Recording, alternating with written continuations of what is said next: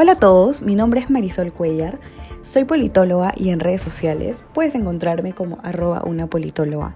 Este podcast llamado Una politóloga te cuenta, producido por el Comité de Lectura, tiene el objetivo de ayudarte con esos detalles importantes y claves que tienes que conocer sobre el proceso electoral de este año. Sí, ese que se va a realizar en abril. Para este primer episodio vamos a hablar sobre los planes de gobierno. ¿Qué es un plan de gobierno? Y aunque suene bastante evidente, este concepto es interesante. Es el documento que elabora y presenta un partido político que se postula al proceso electoral, en este caso 2021. En él se tienen que plasmar los objetivos, lineamientos de políticas, acciones, estrategias y metas que buscarán realizar los partidos de llegar al sillón presidencial en el periodo 2021-2026. Sí, ese documento existe y su presentación es de carácter obligatorio. Es decir, ningún partido político que en este momento se encuentra haciendo publicidad puede no tener un plan de gobierno. Si no lo tiene, simplemente no podría estar participando. Seguramente te preguntarás, ¿desde cuándo presentan este plan de gobierno?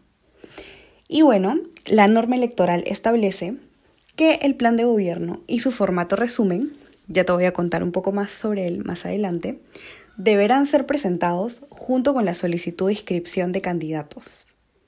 Al día de hoy ese plazo ya venció, así que los partidos ya presentaron sus planes de gobierno ante la entidad electoral. La pregunta más importante es, ¿por qué tengo que conocer los planes de gobierno? Y aquí es clave que tengamos presente que la ocupación de cargos de elección popular, en este caso la presidencia de la República, no puede ser una acción improvisada. Esto tiene que ameritar una preparación previa y los partidos políticos que aspiran a llegar a dichos puestos deben estar técnicamente preparados. Gobernar un país como el nuestro no es un juego y es derecho ciudadano que exijamos y cuestionemos detalladamente el sustento de las propuestas que presentan los partidos políticos y sus candidatos. Si un candidato promete que realizará alguna acción, sea en el campo que sea, tiene que estar preparado para sustentar con detalles la propuesta que ha realizado.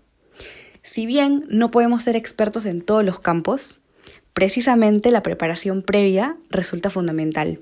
Ahora hablemos de qué aspectos debe incluir un plan de gobierno. Es importante tener en cuenta que no hay una obligación per se, es decir, no se establece que los partidos políticos tengan que presentar un plan de gobierno de 500 páginas, ni que tengan que destinar de esas 500 páginas 100 para el aspecto social, 100 para el aspecto económico. No, no hay nada de eso. Es bastante libre en esa materia. Sin embargo, también te contaba que tienen que presentar un formato resumen. Y bueno, este formato resumen sí está regulado. En él se establecen que debe estar un ideario la visión del plan y una propuesta de rendición de cuentas sobre el cumplimiento de lo que plantean. Esto es interesante porque no solemos escuchar a los candidatos hacer propuestas respecto a cómo van a rendir cuentas. Solamente suelen hacer incidencia en las obras que van a promover, pero no tanto en la parte de rendición de cuentas, que es muy importante para la democracia y sobre todo para nuestro país, que no ha estado acostumbrado a un proceso de accountability fundamental. Algunos aspectos que debe incluir el formato resumen del plan de gobierno son un diagnóstico en el que concretamente se responda a la pregunta de qué problemas ha identificado el candidato y el partido. Debe tener también objetivos estratégicos, que son las soluciones que el candidato postula y las metas al 2026, que son las acciones concretas y los productos que esperan lograr al terminar su gobierno. También debe hacer referencia o clasificar las problemáticas en dimensiones. Una dimensión social, una dimensión institucional, una dimensión económica y una dimensión territorial ambiental. ¿Por qué es importante este formato resumen? Evidentemente, al tener tantos partidos postulando como candidatos, es imposible para muchos peruanos tener la facultad de revisar las más de 200 páginas que seguramente tienen los planes de gobierno. Así que los formatos resúmenes ayudan en esa tarea y son un salvavidas para que aún así estemos informados. Al estar tan estructurado permite ser una excelente guía respecto a la propuesta grande que está en un plan de gobierno. Esta es la que se pone a disposición de la ciudadanía, también el plan de gobierno, pero el formato resumen resulta muchísimo más accesible. ¿Dónde puedes encontrar los planes de gobierno? La Asociación Civil Transparencia habilitó una carpeta en Google Drive con todos los planes de gobierno que han presentado los partidos políticos. Más adelante, cuando tengamos candidaturas inscritas, a través del portal Voto Informado, los planes de gobierno van a estar a disposición de la ciudadanía.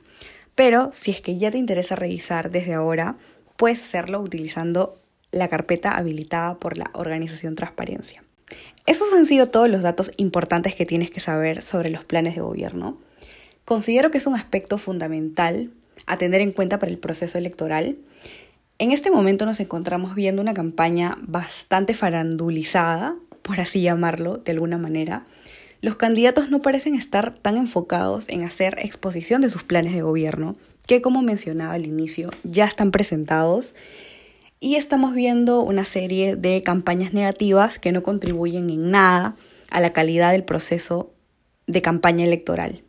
Sería muy útil que como ciudadanos demandemos escuchar qué propuestas tienen nuestros candidatos en aspectos tan claves como la salud, la economía, la educación, situaciones importantísimas que en el 2021-2026 van a ser fundamentales.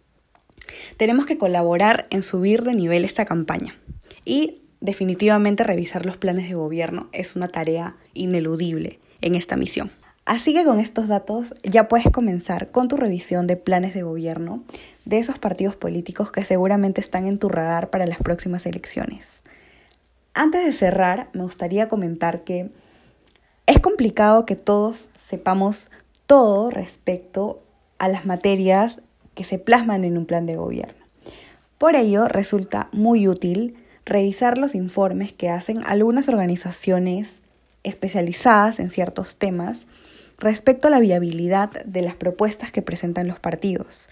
Recordemos que las propuestas pueden leerse bastante bonitas, pero pueden no tener un sustento técnico. Y al día de hoy ya hemos escuchado varias propuestas que no se podrían realizar. Entonces es importante que revisemos los documentos elaborados por expertos en las diversas materias para que tengamos mucha más precisión respecto a las propuestas que nos gustan o a las propuestas que consideramos buenas.